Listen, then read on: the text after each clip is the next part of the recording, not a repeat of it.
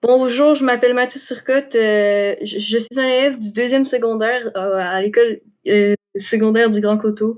Euh, je suis présentement avec Jérémy Terrien-Castonguay, euh, ici présent. Salut, je suis Jérémy.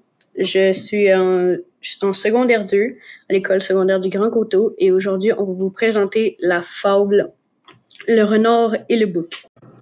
Capitaine Renard allait de compagnie avec son ami Bouc des plus hauts encornés. Encorné veut dire euh, muni de cornes. Celui-ci ne voyait pas plus loin que son nez. L'autre était passé maître en fait de tromperie. La soif les obligea de descendre en un puits. Là, chacun d'eux se désaltère. Après qu'abondamment tous deux en eurent pris, le renard dit au bouc Que ferons-nous, compère? Là, chacun d'eux se désaltère. Lève tes pieds en haut et tes cornes aussi, mets-les contre le mur.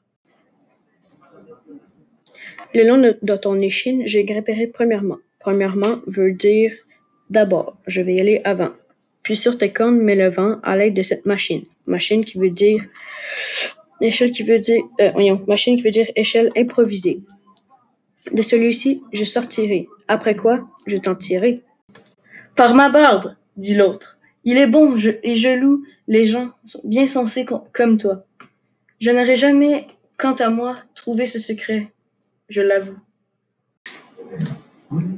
Le renard sort du puits, laisse son compagnon et vous lui fait un beau sermon pour l'exhorter à patience. Si le ciel tue, dit-il, donné par excellence, autant de jugement que, de barbe au menton, tu n'aurais pas à la légère descendu dans ce puits. Or à Dieu, j'en suis hors. Tâche de t'en tirer et fais tous tes efforts. Car pour moi, j'ai certaines affaires qui ne me permettent pas d'arrêter en chemin. En toute chose, il faut considérer la fin.